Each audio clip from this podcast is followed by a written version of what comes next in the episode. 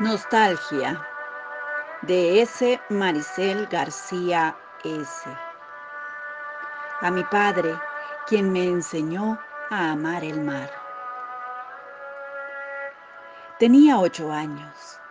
La adrenalina me asaltaba conforme recorríamos el camino ocre de viejos tablones, en los que a través de algunos falsos o deteriorados veía el golpe irresoluto de las olas contra la estructura metálica carcomida por la sal. La seguridad que mi padre me transmitía hacía que todo me pareciera mágico y emocionante. Caminando mar adentro, librábamos obstáculos como los rieles perpendiculares por donde, durante el día, vagones manuales, impulsados por un sistema de sube-baja, transportaban diversas mercancías. O bien, cadenas de gruesos eslabones que pendían de poleas sostenidas por plumas que chillaban su peso. A lo largo del muelle había pescadores lanzando sus líneas en espera de una buena pesca.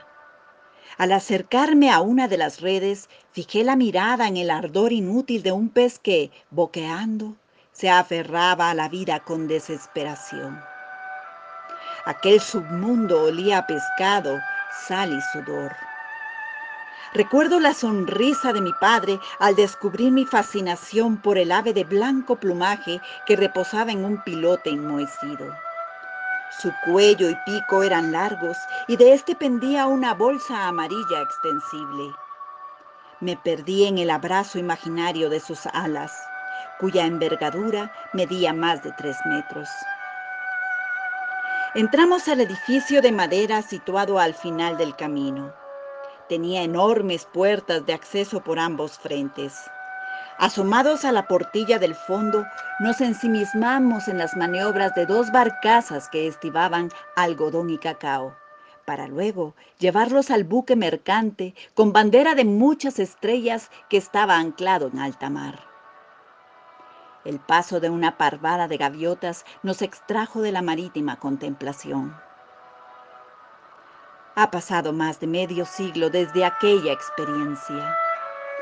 Hoy Volví a este puerto que ya no opera. Descanso sobre la negra arena y evoco, una vez más, el recuerdo grato de mi infancia. Sin embargo, sentada ante los vestigios del otrora próspero muelle, me embarga la profunda nostalgia por mi padre. Contemplo el almagre esqueleto salitrado del metálico espigón. Un rótulo advierte, peligro de muerte estructura dañada. La realidad me golpea, recordándome la propia senectud. Un dolor agudo contrae mis latidos, obligándome a posar la espalda en el rígido lecho.